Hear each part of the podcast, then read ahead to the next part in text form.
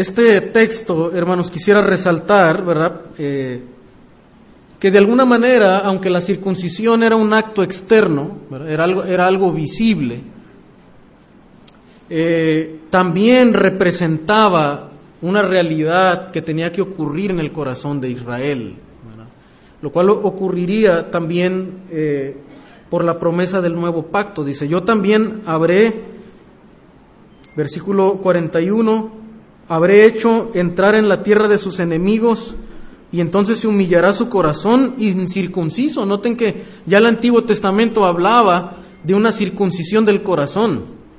O sea, no, no era algo que se desconocía.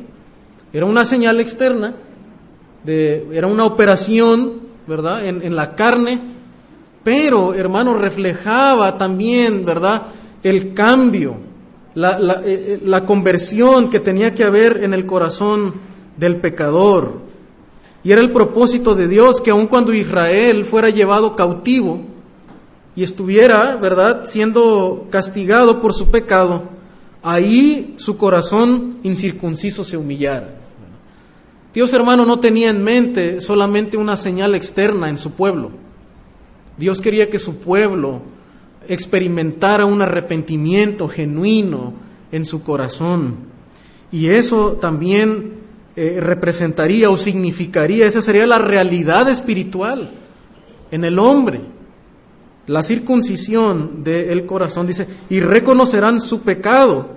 Entonces dice, yo me acordaré de mi pacto con Jacob.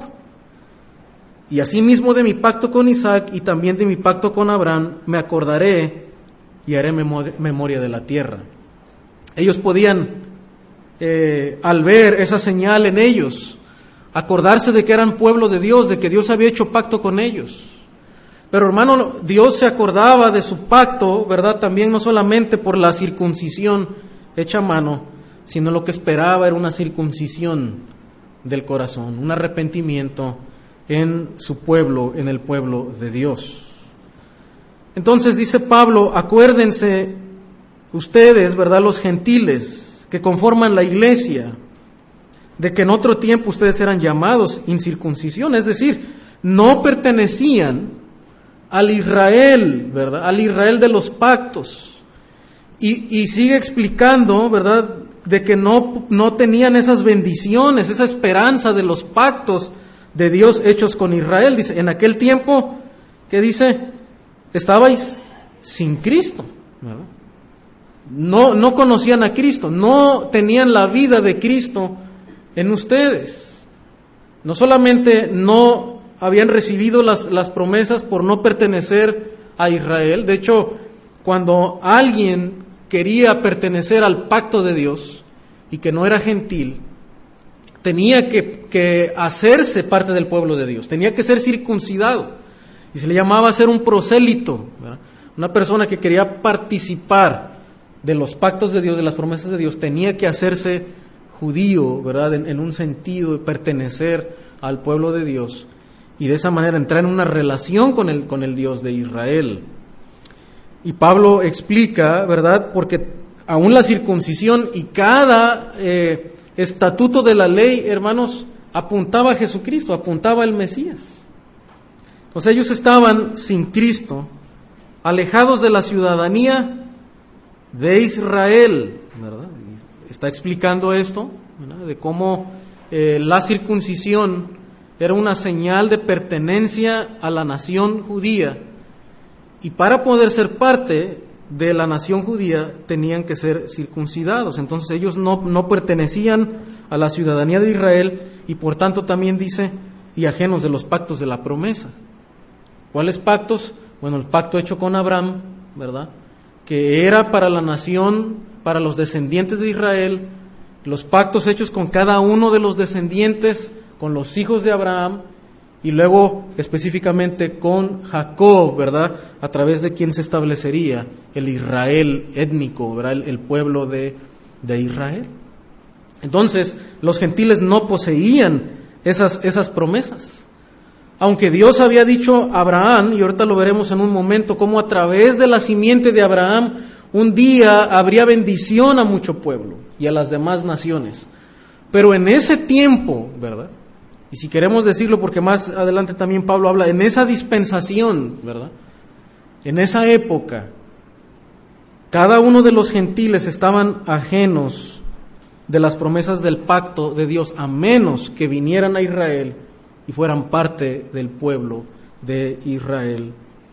Pero sabemos, como dice Pablo, ¿verdad?, que eh, los gentiles estaban apartados en el, en el paganismo, ¿verdad? y ajenos de Dios, adorando a otros dioses. Aunque también vemos en la historia del Antiguo Testamento aún personas, ¿verdad? Como Raab y otros cuantos, ¿verdad? Gentiles que se incorporaron y fueron parte por la fe, fueron parte también del pueblo de Dios y llegaron a ser parte de la nación de, de Israel. ¿Cómo eran considerados estos gentiles? Hechos 10:28, aún hermanos, eh, en esa transición de la, de, la iglesia, constituida principalmente, ¿verdad? Muchos de ellos eh, judíos convertidos al Evangelio, los apóstoles, ¿verdad? Los, los propios apóstoles del Señor, quienes traían un trasfondo judío, una raíz judía, y todavía una mentalidad eh, del antiguo pacto, noten cómo el, propio Pedro, el Señor, le explica, ¿verdad?, de lo que está sucediendo a través del nuevo pacto en Cristo Jesús. Hechos 10, 28, y les dijo, vosotros sabéis cuán abominable es para un varón judío, dice, juntarse o acercarse a un extranjero. Pero a mí me ha mostrado Dios que a ningún hombre llame común o inmundo. Note, hermano, hasta dónde llegaba, ¿verdad?, la ideología y, la manera en la que se consideraba, ¿verdad? Y, la escritura, de alguna manera, eh, también explicaba el Antiguo Testamento, ¿verdad? Y la manera en la que ellos veían a los, a los extranjeros, a los que no eran judíos, como algo abominable, no podían acercarse. De hecho, en el Antiguo Testamento, también vemos que ellos no podían formar matrimonios con, con, los gentiles. Y la nación, aún en el periodo de Esdras y Nemías, en el regreso, la, la, nación persiste en ese pecado de estar unidos con, con eh, en matrimonios, ¿verdad? Con personas paganas todavía que no son judíos, que adoran otros dioses, y ellos tienen, ¿verdad?, que hacer esos ajustes en su propia vida. Y vemos la manera, hermano, en la que era considerado un gentil o un extranjero que no era judío como algo abominable. Pero Dios le muestra a Pedro, ¿verdad?, cómo a través del nuevo pacto y a través de Cristo, estos hombres, ¿verdad?, que vienen a Cristo en fe y arrepentimiento y a través del nuevo pacto ya no son inmundos, no son comunes, sino son una nueva creación son redimidos por Dios, son santificados por Dios, porque Dios ha redimido y ha transformado sus vidas. Entonces, hermano, Pablo quiere que los ah, hermanos y cada uno de nosotros recordemos esto, porque es fácil a veces perder la perspectiva de quién éramos nosotros y sentirnos orgullosos tal vez por lo que ahora somos porque tal vez eh, ya no practicamos algunas cosas, ¿verdad?, que antes practicábamos. Y puede haber un sentido de, de, orgullo, ¿verdad?, moral o espiritual, y pensar que lo que ahora somos es por nosotros mismos, o llegar a sentir, ¿verdad?, que no necesitamos más de, de alguna manera de la gracia de Dios en nosotros, o que somos superiores a otros en espiritualidad, ¿verdad? en moralidad o de alguna manera en virtud, en, eh, en orgullo, en méritos delante de Dios o delante de otros. Y Pablo dice, acuérdense quiénes eran.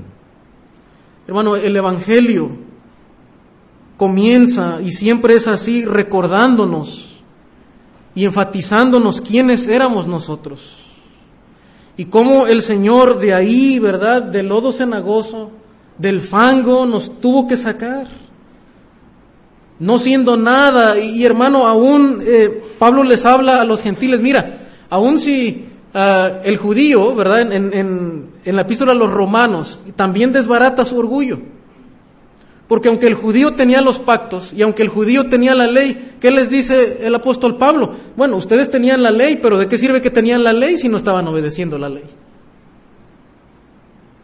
Pero a los gentiles el Señor nos recuerda que por un lado, aunque no teníamos la ley, pero sí teníamos la conciencia en, en nosotros, y aún así practicábamos el pecado delante de Dios, pero todavía, hermano, nos humilla más, ¿verdad? Mostrándonos que estábamos totalmente fuera de toda esperanza, fuera de toda posibilidad de que nosotros pudiéramos ser redimidos o ser salvos. No había mérito alguno. Aunque una persona, hermano, en, en, su vida, ¿verdad? Pensara o pretendiera que ha vivido de una manera tal que es digno de, de ser salvo, es digno de recibir perdón de sus pecados, ¿verdad? Hermano, la escritura nos recuerda que eso no hace a una persona estar bien delante de Dios. Y, la escritura aún nos muestra, aunque alguien pretendiera estar, ¿verdad? Aceptable delante de Dios por sus credenciales éticas o morales, no lo está, porque al exhibirnos a la ley de Dios, dice Pablo, todos estamos bajo pecados, no hay justo ni aún uno. Pero luego todavía el apóstol Pablo nos recuerda, hermano, que ni aún eso, porque nosotros los gentiles estábamos ajenos totalmente de, la promesa de Dios. Las promesas fueron para Israel. Estábamos alejados de la ciudadanía de Israel, sin Cristo, ¿verdad? Totalmente. Ajenos a los pactos de la promesa, sin esperanza, y luego dice lo, lo, lo peor, hermano, y lo más devastador, ¿verdad? Y es que estaban sin Dios, estábamos sin Dios. Ah, podríamos habernos sentido bien éticamente, moralmente, pero sin Dios una persona no tiene nada. Porque lo hace para sí mismo, para su propia jactancia, para, su, para su propio orgullo. Y puede inclusive hacer buenas obras, obras de caridad, pero es para sí, es para su propia gloria no es para Dios. Y entonces dice Pablo, están ajenos de Dios, están sin Dios en el mundo y sin esperanza. Si en realidad había un creador, Dios, e Israel era su pueblo escogido, los gentiles estaban cortados sin ninguna esperanza, perdidos en la idolatría y en el paganismo. Y esa era, nuestro, esa, esa era nuestra situación, hermanos un corazón idólatra, para algunos inclusive religiosamente también sumergidos en la idolatría, en el paganismo, adorando imágenes, adorando otras cosas. Para algunos tal vez no estando en una religión, ¿verdad? Tradicional, pero tal vez adorando cualquier otra cosa, el dinero, el trabajo, el materialismo, el placer, la sexualidad, la propia familia, cualquier otra cosa vana, hermanos, pero sin Dios en el mundo. Y dice Pablo, eso éramos nosotros. Eso éramos nosotros. Pero el versículo 13, hermano, cambia, ¿verdad? Cambia la historia. Y nos sumerge en lo que ahora somos porque desde luego el pasado nos lleva, ¿verdad? Y nos humilla a pensar en lo que no éramos. Pero nos recuerda ahora, hermanos, la esperanza que sí tenemos en Cristo y lo que ahora sí somos en Cristo Jesús. Y nos recuerda nuestra identidad en Cristo Jesús. Y de que ahora, ¿verdad? No siendo, no perteneciendo a una nación a la cual Dios había dado las promesas de pacto, pero ahora en Cristo Jesús se derriban todas esas barreras étnicas y religiosas, hermano, para encontrar esperanza y encontrar salvación a través del Evangelio. Primero nos da esa desalentadora y triste condición en la que una persona se encuentra sin una relación con Dios. Es la más desalentadora, hermano, condición de una persona. Y lo puede tener todo, puede tener riquezas, pero sin Cristo estamos sumergidos en la más triste condición. Y eso es lo que nos debe mover, hermano, en un sentir de compasión. También, no solamente por lo que nosotros éramos, sino por lo que aún son algunos que están sin Cristo. Hay una triste condición, ¿verdad?, en ellos y necesitan con urgencia que nosotros le compartamos lo que pueden ser a través de Cristo Jesús. Juan 17:3, este pasaje, y esta es la vida eterna, que te conozcan a ti, el único Dios verdadero, y a Jesucristo, a quien has enviado. Esta es la vida eterna.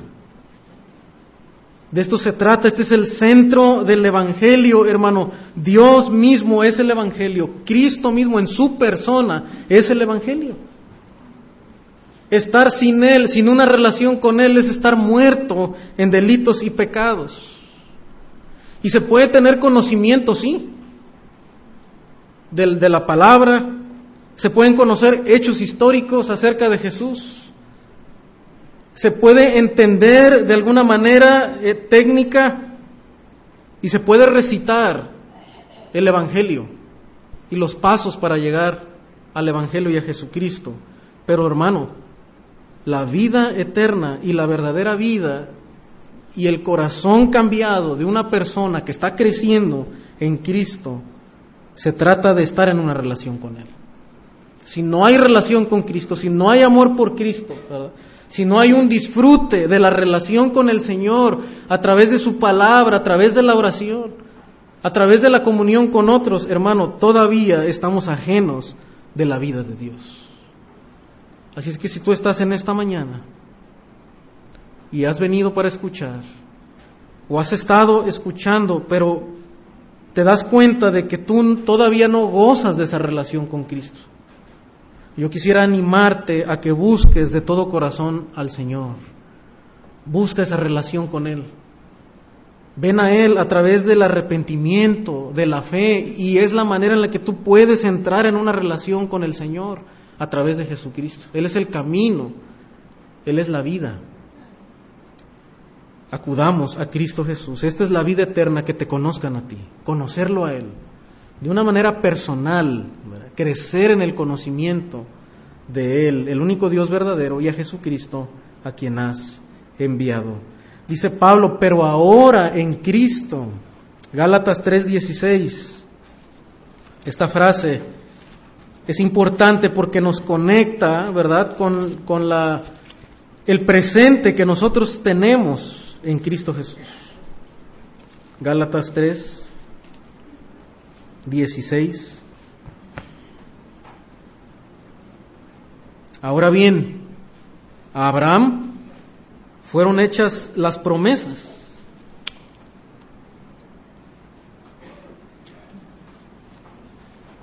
Y a su simiente. No dice y a las simientes, como si hablase de muchos, sino como de uno y este es el misterio, ¿verdad? En el Antiguo Testamento, ¿de, quién habla? En tu simiente serán benditas todas las familias de la tierra. Esa fue la pregunta a través de todo lo ¿Será Isaac? ¿Será Jacob o Esaú? ¿Quién es la simiente a través del cual vienen todas las bendiciones? Ahora el apóstol Pablo, hermanos, de una manera clara y contundente nos explica quién era esa simiente. Dice, sino como de uno, y a tu simiente, la cual es Cristo. Hermano, todo el Antiguo Testamento, todas las historias del Antiguo Testamento apuntaban a aquella simiente que vendría y era Jesucristo. Y sí, Isaac era el hijo de la promesa. Y si Jacob también, ¿verdad? Era la línea del pacto de Dios y a través de quien vendrían las, las, promesas, pero la simiente, hermano, a través de quien se cumplirían las promesas de Dios que alcanzarían aún a los gentiles, no solamente a judíos, sino a cada uno de nosotros, de otras naciones, nos alcanzarían a través de Jesucristo.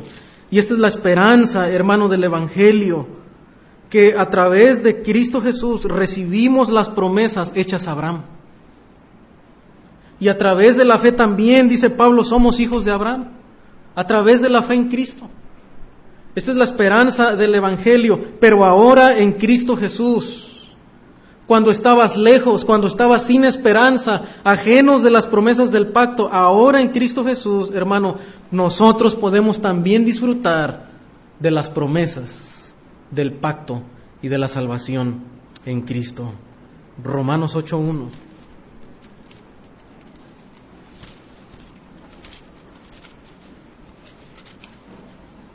Ahora pues, dice Pablo, ninguna condenación hay para los que están en Cristo Jesús. Ya no hay condenación. Los que no andan conforme a la carne, sino conforme al Espíritu. Hermano, porque cada uno de nosotros cuando vamos a la ley, quedamos desnudos delante de la ley. Nadie puede jactarse delante de Dios y decir, Dios, yo he cumplido cada uno de estos mandamientos. Yo he vivido de una manera tal, ¿verdad?, que soy digno de la salvación. Dice Pablo, no, soy salvos por gracia, por medio de la fe en Cristo. Lo único, hermano, que teníamos en el pasado sin Cristo es que estábamos bajo condenación. Capítulo 2 dice, Él les dio vida cuando estabais muertos en delitos y pecados. No había otra condición. Es una condenación fúnebre, una condenación devastadora, muertos. Pero la esperanza, hermano, del Evangelio es que ahora, a través de Cristo, Gracias doy a Dios, dice Pablo en versículo 25 del capítulo 7 de Romanos. Gracias doy por Jesucristo, Señor nuestro, dice. Por eso ahora en Cristo dice, ya no hay ninguna condenación. Hermano, y esa es la seguridad del creyente, que si hemos venido a Cristo, que si estamos unidos a Cristo a través de la fe, ya no hay condenación. Ya no hay condenación. Somos transformados ahora y ya no andamos en la carne. Pero hermano, estamos en una condición de esperanza, de renovación, de vida eterna en Cristo Jesús. Y aunque el, enemigo a veces quiere ponernos pensamientos de condenación, de desesperanza, hermano, necesitamos recordar el Evangelio. Por eso Pablo dice, sí, acuérdense quiénes eran, pero también ahora piensen en quién son ahora, lo que son en Cristo Jesús. Nuestra identidad y nuestra seguridad está en Cristo Jesús. Gálatas 3:28.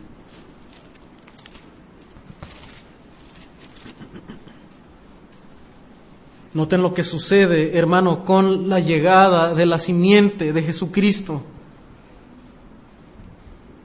Y ahora que estamos en Cristo, hemos sido bautizados en Cristo, no hablando únicamente del bautismo simbólico en agua, sino de que hemos sido añadidos, somos sumergidos en, en, Cristo, ¿verdad? Morimos con Él, fuimos sepultados con Él y hemos resucitado con Él. Dice, ya no hay judío ni griego.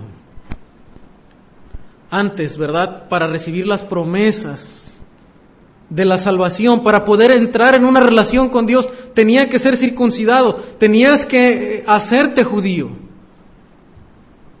si eras gentil. Pero dice, a través de Cristo Jesús, dice, ya no hay judío ni griego. Ya no existe, ¿verdad? Esa, esa categoría, esa distinción étnica, racial.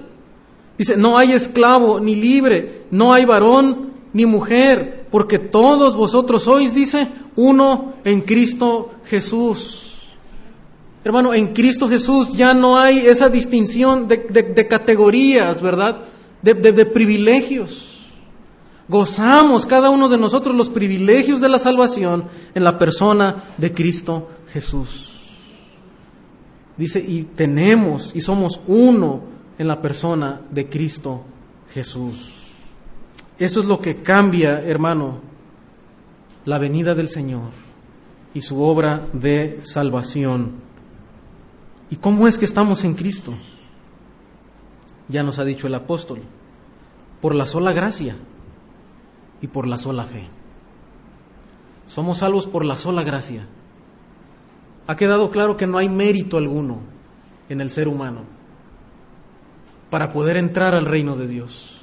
Es la sola gracia, pero también es a través de la sola fe. Por medio de la fe, dice, no por obras que hayamos hecho, por obras de justicia, sino por el solo creer en la obra de Dios. Entonces, hermano, el punto de Pablo, regresando acá a Efesios capítulo 2, es que debemos regocijarnos ahora en las bendiciones que tenemos en Cristo. Debemos recordar lo que carecíamos, cierto, pero no para quedarnos en un pasado triste, sino para remontarnos, ¿verdad?, en regocijo, porque ahora tenemos bendiciones en Cristo Jesús. ¿Y cuáles son esas bendiciones? Vamos a ver dos, ¿verdad? En primer lugar, nos va a decir Pablo que somos cercanos a Dios por la sangre de Cristo. Versículo 14, desde el 13, dice, pero ahora en Cristo Jesús, vosotros que en otro tiempo estabais lejos, habéis sido hechos cercanos por la sangre de Cristo. O dice que estaban alejados de los pactos, alejados de Dios, no conocían a Dios, no estaban en una relación con Dios, pero a través de Cristo, los que estabais lejos, habéis sido hechos cercanos por la sangre de Cristo. Más adelante en Efesios capítulo 3, versículo 4, dice el apóstol Pablo, dice, leyendo lo cual podéis entender cuál sea mi conocimiento en el misterio de Cristo. Misterio que en otras generaciones no se dio a conocer a los hijos de los hombres. O sea, era misterio en el sentido que no estaba tan claro. Entendían que vendría un redentor, que había un Mesías. Pero había algo todavía de desconocimiento. Sí se hablaba todavía un poco de los gentiles, de la esperanza y de cómo todas las naciones serían benditas en la simiente, pero no era tan claro. Y en ese sentido dice Pablo que era un misterio. Dice que en otras generaciones no se dio a conocer los hijos de los hombres, como ahora es revelado a sus santos apóstoles. O sea, que es hasta la, la, escritura de los apóstoles quienes nos empiezan a enseñar por la revelación de Dios el misterio de Cristo. Y a través de los profetas por el Espíritu. Dice. Y luego versículo 6 dice cuál es ese misterio. Que los gentiles, o sea nosotros, ¿verdad? Y son coherederos y miembros del mismo cuerpo y copartícipes de la promesa en Cristo Jesús por medio del Evangelio. Dice, antes no poseías esas, esas bendiciones del pacto, esas promesas, esas riquezas, esa herencia. No eran para los gentiles. Pero ahora, hermano, a través de Cristo Jesús dice que ya somos copartícipes.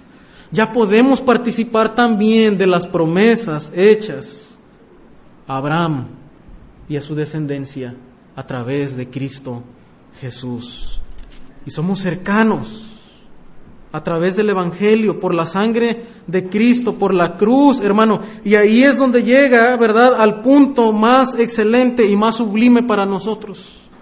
Porque para nosotros, hermano, esa cruz que de alguna manera es tan terrible, pero de alguna manera para nosotros, hermano, es nuestra esperanza de gloria y de alguna manera para nosotros es sublime y es gloriosa. Siendo tan terrible y tan cruenta, tan sangrienta. Para nosotros los gentiles, para nosotros los cristianos, hermano, esa cruz, esa muerte de Cristo es nuestra gloria, como dice Pablo, es nuestra esperanza. Porque cuando no éramos nada, ajenos de las promesas, ¿cómo es que ahora, hermano, Dios puede acercarse a un pueblo pagano, a un pueblo sumergido en la idolatría y pecador. Y ahora cada uno de nosotros que pertenecíamos a esa condición podemos acercarnos a un Dios santo. ¿Cómo? A través de la cruz. Porque en la cruz Dios juzgó y castigó el pecado de la humanidad. Y murió el santo Hijo de Dios para darnos de su santidad y de su justicia. Hermano, por eso es tan gloriosa la cruz. Por eso no podemos dejar de mirar, ¿verdad? Como dice ese canto, no puedo dejar de mirar la cruz. A esa cruz, ¿verdad? En la cual murió nuestro Señor. Hoy yo siempre amaré, dice ese canto, ¿verdad? Esa cruz. Hermano, de eso se trata la vida cristiana. Amar a Cristo y su obra de salvación. Si no miramos a Él, no podemos crecer en santidad, no podemos crecer en espiritualidad. Siempre habrá alguna clase de orgullo en nosotros. Pero hermano, cuando miramos la cruz y su obra de redención del Señor, somos humillados delante de Dios. Pero también de alguna manera somos resaltados porque disfrutamos y confiamos en las riquezas que poseemos en Cristo. Dice Pablo, vosotros que en otro tiempo estabais lejos, ahora son cercanos por la sangre de Cristo. Romanos 5, 9.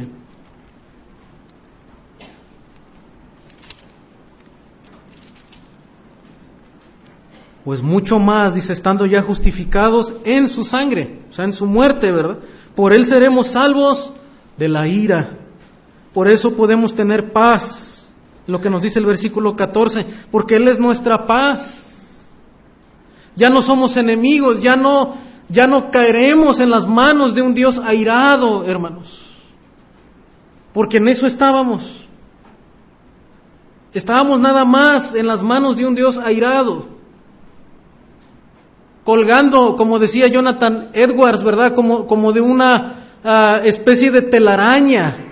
Eso es lo que nos sostenía a nosotros.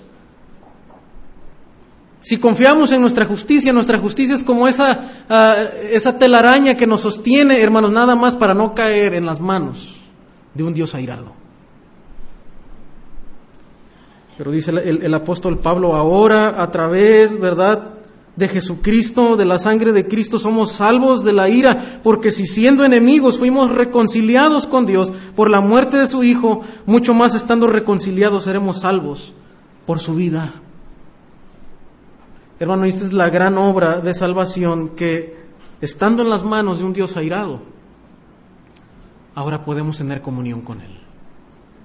Si usted y yo podemos orar, hermano, con Dios y hablar con Dios, no es por nuestra propia justicia, es porque un día el Hijo de Dios vino a este mundo y derramó hasta la última gota de su sangre, absorbiendo la ira del Padre. Colosenses 1:21. Y a vosotros también, que erais en otro tiempo extraños y enemigos en vuestra mente Éramos enemigos. Esta es la manera en la que el, Evangelio describe la condición del hombre. No, no, no es que nada más era católico, no es que eh, no era cristiano, no. Éramos enemigos de Dios. No es que nada más era un borracho o hacía unas cuantas cosas malas, no. Éramos enemigos de Dios. Extraños para Dios, ajenos totalmente de la comunión con Dios, dice en vuestra mente, haciendo malas obras, desde luego, ¿verdad? Nuestra falta de comunión también nos llevaba a una práctica del pecado, que, que a veces como seres humanos creíamos que no éramos tan malos, pero cuando vemos la ley de Dios nos damos cuenta que éramos terribles delante de Dios. Haciendo malas obras, dice, ahora os ha reconciliado en su cuerpo de carne por medio de la muerte. A veces dice por medio de su sangre, a veces dice por medio de la muerte, esa es la idea, ¿verdad? Que es el sacrificio de Cristo. ¿Para qué? para presentaros santos y sin mancha e irreprensibles delante de Él. Y eso es lo que ahora somos. Delante de Dios, hermano. Dios nos ha presentado así, por eso ya no hay condenación. Es lo que somos legalmente delante de Dios. Y si aunque usted y yo fallamos todavía al Señor, pero legalmente delante de Dios hemos sido justificados y hemos sido redimidos y hemos sido presentados, dice, santos y sin mancha delante de Dios. Hermano, ¿no es glorioso esta verdad de saber que delante de Dios somos aceptados por sus méritos? No por nosotros, no por lo que somos, sino por lo que tenemos en Cristo Jesús. Amén. Algunas aplicaciones. Maravíllese y regocíjese en las inescrutables riquezas de la gracia de Dios. Lo que dice Pablo, ¿verdad? Que podamos regocijarnos en la gracia de Dios. Pensando en la manera en, la que un Dios santo puede reconciliar a los pecadores consigo mismo. Y también, hermanos, recordando que nuestra comunión no depende de nuestras buenas obras o de nuestros méritos, sino porque estamos en Cristo. Y aun cuando fallamos al Señor, podemos reconciliarnos con Él a través de Cristo en fe y en arrepentimiento sinceros. En fe y en arrepentimiento sinceros, ¿verdad? Es el arrepentimiento que Dios llama a tener, no algo superficial sino algo profundo. No es una confesión o una repetición nada más, sino un pesar delante de Dios por haber ofendido su santidad y de cómo ese pecado, hermano, costó los clavos y la cruz de Cristo. Decía un autor, nosotros llevamos los clavos que crucificaron al Señor los llevamos en el bolsillo. Y ahí viene el arrepentimiento, hermano. Eso produce aún pensar en nuestra pecaminosidad y lo que le costó al Señor nos lleva a pensar en la clase de arrepentimiento que debemos de tener delante de Dios. Y eso es lo que nos lleva, hermano, a mantener nuestra comunión con el Señor. Pero también note otra aplicación en Romanos capítulo 15, versículo 7.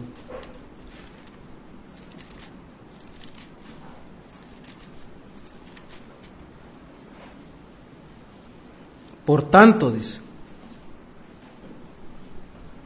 recibíos los unos a los otros, como también Cristo nos recibió, para gloria de Dios.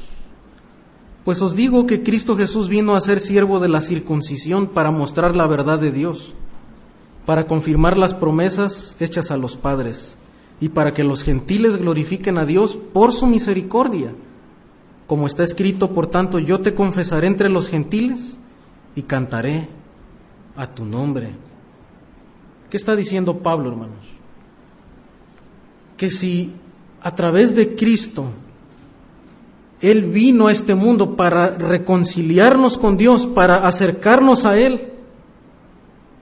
¿Qué debemos hacer los unos a los otros? Dice, recibíos los unos a los otros. Y en aquel tiempo había diferencias étnicas, culturales, había una transición todavía entre los judíos y los gentiles, ¿verdad?, que, que convivían en la iglesia. Y había todavía, ¿verdad?, e, el entender la unidad del Evangelio. Ellos todavía tenían parte de su cultura, de su cultura judía. Y los gentiles, para ellos tal vez se sentían a veces, yo creo, oprimidos por el, por el judaísmo. Y los otros menospreciados, ¿verdad? También. Y tal vez los judíos podrían verse como legalistas en alguna manera y los gentiles menospreciados, y de eso habla Pablo en, capítulo 14, de la libertad cristiana. Pero la conclusión de Pablo, hermano, es que aún en esas diferencias de opiniones, ellos podían, ¿verdad?, recibirse los unos a los otros. Los unos a los otros. Lo que los unía, hermano, era el Evangelio de Cristo, la obra de Cristo en la cruz. Dice, recíbanse los unos a los otros. Seas judío, seas gentil, recíbanse, ¿verdad? Porque lo que los una, los une es el evangelio de Cristo. Regresando a Efesios, hermano.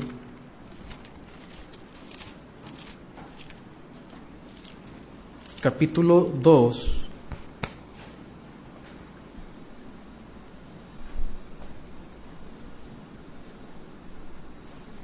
Hemos dicho que debemos regocijarnos en estas bendiciones en Cristo porque somos cercanos a Dios por su sangre, pero también, hermanos, no solamente nos, nos hemos acercado a Dios, sino también que nos ha unido en el cuerpo de Cristo.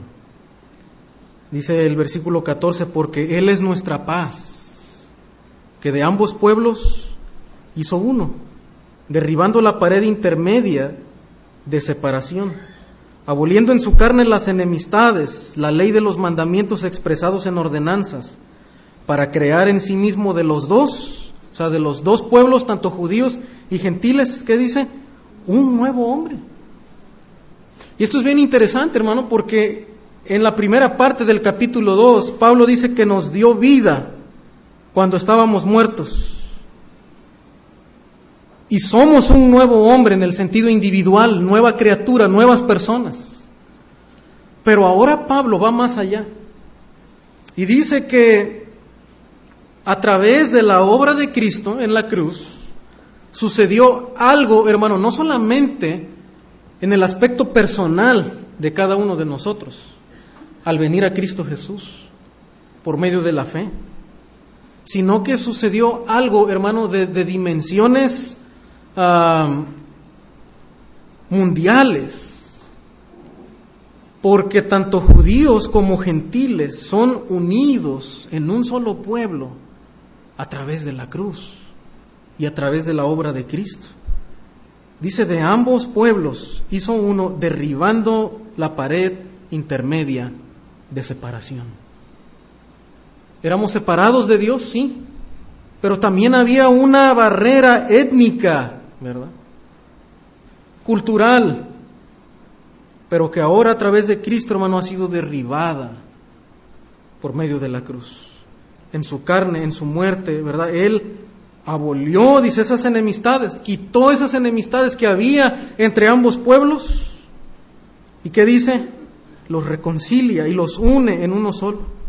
La ley de los mandamientos expresados en, en ordenanzas para crear en sí mismo de los dos un solo y nuevo hombre haciendo la paz. Lo que Dios hace, hermano, siempre es nueva creación. Nueva creación. Y note cómo desde el Antiguo Testamento vemos que el pecado y la rebeldía del hombre han dividido y han separado a la humanidad. Desde que entra el pecado, Caín mata a su hermano Abel. Y empiezan los linajes, ¿verdad? Una separación. Llegan hasta capítulo 11 y aun cuando los hombres intentan unirse en contra de Dios, Dios, ¿verdad?, confunde las lenguas de ellos y hay, un, y hay una separación étnica, cultural, de idiomas. Y esto sucede en el Antiguo Testamento, hermanos. Y vemos luchas, ¿verdad? Vemos odio de tanto de gentiles hacia los judíos y de judíos y gentiles. Pero cuando llegamos al, nuevo pacto, hermano, y a la obra de, la cruz, vemos que el amor de Dios y la gracia de Dios busca reconciliar y unir ambas naciones. Pero ¿cómo viene la unidad? ¿Y cómo viene la paz? Bueno, hay una paz personal con Dios que se da a través de Cristo. Pero también, hermano, hay una paz relacional entre personas que viene a través de qué? De Cristo también y del Evangelio. Lo único que puede, hermano, limar aún las asperezas, las diferencias, las luchas de pensamiento, raciales o de cualquier otra diferencia, es el Evangelio y es la obra de Cristo. Porque dice que la, la, escritura que si Dios nos acercó a Él a través de Cristo, ¿por qué tú no te vas a acercar a tu hermano? ¿Por qué tú no vas a recibir a tu hermano? Si Cristo, su obra nos reconcilió a nosotros con Dios. Y esa es la esperanza del Evangelio, que en Cristo ya fuimos redimidos, ¿verdad? Unidos en un solo cuerpo. Colosenses 2.10 dice, y vosotros estáis completos en Él, que es la cabeza de todo principado y potestad. En Él también fuisteis circuncidados con circuncisión no hecha mano. Pablo en, en Colosenses nos explica, hermano, ¿verdad?, cómo pasamos desde esa circuncisión que era una señal externa, pero que en Cristo Jesús nosotros sí tenemos esa circuncisión, aunque no hecha mano, pero espiritualmente en Cristo, hermano Dios, ha cambiado nuestro corazón y nos ha dado un nuevo corazón. Al echar de vosotros, dice el cuerpo pecaminoso carnal, en la circuncisión de Cristo, sepultados con Él en el bautismo, en el cual fuisteis también resucitados con Él, mediante la fe en el poder de Dios que le levantó de los muertos. Esto, esto nos pasó. Cuando usted creyó en el Señor, ¿verdad? No lo vimos, porque es una realidad espiritual, pero estábamos ahí siendo circuncidados. Dios nos estaba quitando, ¿verdad? Como con un eh, cuchillo afilado, lo sucio del corazón, lo que no servía, para darnos una nueva vida y una nueva esperanza en Cristo. Ya fuimos circuncidados y partícipes, hermano, de este nuevo hombre, ¿verdad? De esta nueva nación, dice, haciendo la paz, mediante la cruz reconciliar con Dios a ambos en un solo cuerpo, matando las enemistades. Un nuevo hombre, dice, y un nuevo, un nuevo cuerpo. ¿Cuál es ese nuevo hombre? ¿Y cuál es ese nuevo cuerpo? Es la iglesia es la iglesia. Y eso es lo que Dios espera de, nuestra iglesia.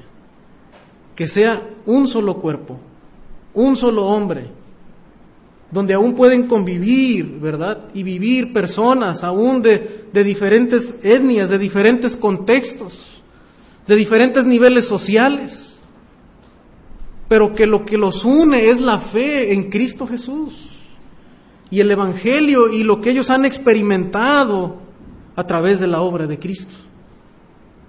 Hermano, que esa sea nuestra visión, ¿verdad?, del Evangelio.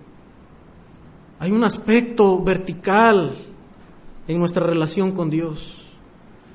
Pero esa relación que tenemos con Dios, hermano, debe afectar nuestras demás relaciones y poder gozar de una comunión de los unos con los otros a través de la sangre de Cristo, a través de la fe en Cristo, un nuevo hombre Ahora pertenecemos a una nueva nación y a un nuevo pueblo y podemos gozar de eso. Algunas aplicaciones finales. Apocalipsis capítulo 5.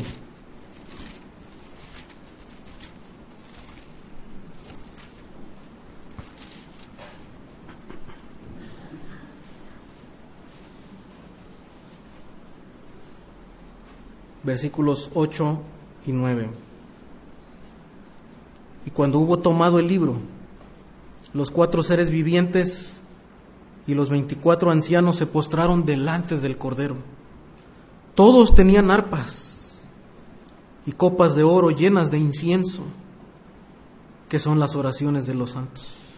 Y cantaban un nuevo cántico, diciendo, digno eres de tomar el libro y de abrir sus sellos, porque tú fuiste inmolado y con tu sangre nos has redimido para Dios de todo linaje y lengua y pueblo y nación. Hermano, el enfoque de la adoración está en el Cordero. El enfoque de la iglesia debe estar en adorar al Cordero por los siglos de los siglos. No está enfocado en un ser humano. Está enfocado en aquel que fue inmolado, porque con su sangre, hermano, Él es quien nos libró de toda distinción racial. Para redimirnos, ¿verdad? De todo linaje, de toda lengua, de todo pueblo y nación. Y ahora pertenecemos a un nuevo pueblo, que es la iglesia. Y de eso nos ha redimido el Señor para pertenecer a un nuevo, a un nuevo pueblo regenerado. Dice, y nos has hecho para nuestro Dios reyes y sacerdotes y reinaremos sobre la tierra. Un día reinaremos con Cristo. El reino de Dios, ¿verdad? En la eternidad. Pero ese reino, hermano, se trata de Cristo. El cordero que fue inmolado, ahora tendrá una corona. No una corona de espinas ya, sino una corona real para que cada uno de nosotros, hermano, le adore por toda la eternidad. Pero mientras estamos en su iglesia, hermanos, ese debe ser nuestro enfoque. Adorar al Cordero. Y yo me deleitaba en la mañana en los, cantos que se escogieron, ¿verdad? Resaltando y apuntando a, a Cristo, a la obra de Cristo, porque de eso se trata la adoración, de resaltar a Cristo y su obra de redención, al Cordero que fue inmolado por nosotros, al Cordero que se humilló por nosotros. Una otra aplicación, hermanos, regresando a Romanos 15 y solamente a reenfatizar esta parte, Romanos 15.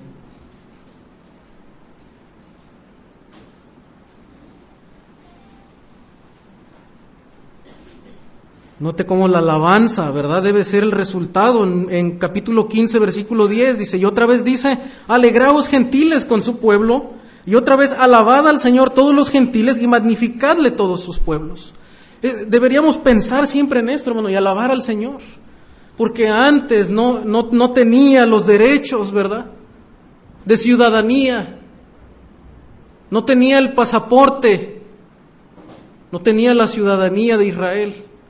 No tenía esa acta que, que me uh, hacía, ¿verdad?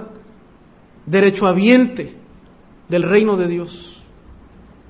Pero ahora en Cristo soy ciudadano del reino de Dios. Dice, alégrense gentiles, alaben al Señor y magnifíquenle todos los pueblos. Y otra vez, hermano, eh, ¿verdad? Nos recuerda cómo debemos recibirnos los unos a los otros, como también Cristo nos recibió, dice, para gloria de Dios. Vamos a regresar por último a Efesios capítulo 2. Y ver los versículos 20 y 22. Me gustaría que le diéramos lectura, hermanos, porque ahora nos manda a edificarnos los unos a los otros.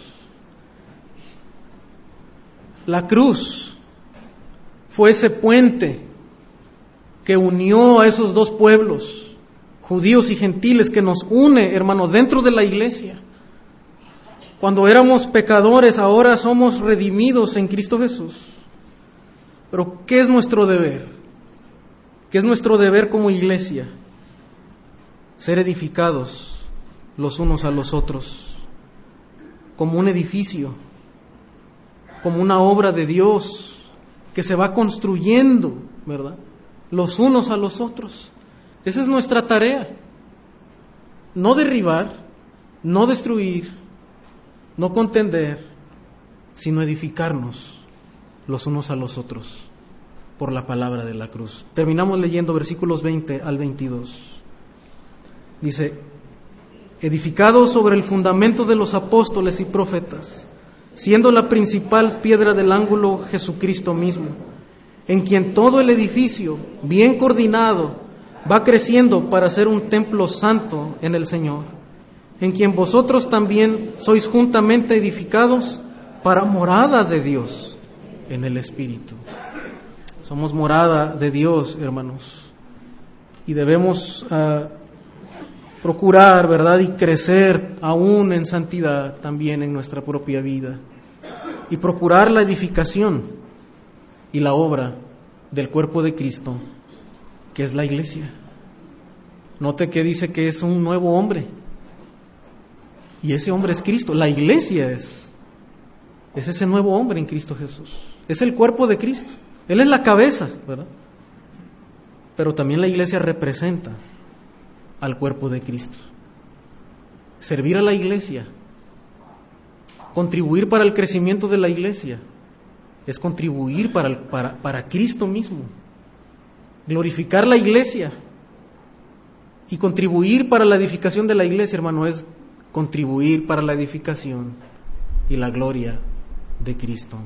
Que ese sea nuestro enfoque, hermano, y la manera en la que podamos dirigir nuestras vidas, ¿verdad? Y mantener esa comunión con el Señor, que Él ha ganado, ¿verdad?, en la cruz, trayendo esa obra de reconciliación. Y ahora nos toca a nosotros también ser reconciliadores. Dice, ruego, ¿verdad?, a los hombres que se reconcilien con Dios y dice, y sean embajadores de esa reconciliación. ¿Cómo? Hablando del Evangelio. Diciéndole a los hombres que aunque están en, sus pecados, pueden venir a Cristo a través de la fe y el arrepentimiento. Hermano, y qué bendición cuando una persona está ahí, ¿verdad? ¿No es cierto? Orando, llorando tal vez por su pecado, reconciliándose con Dios porque le, hemos compartido el Evangelio de Salvación, le hablamos de ese Dios reconciliador. Eso trae bendición, hermano, y edificación a la iglesia, que ese sea nuestra pasión y que ese sea nuestro sentir.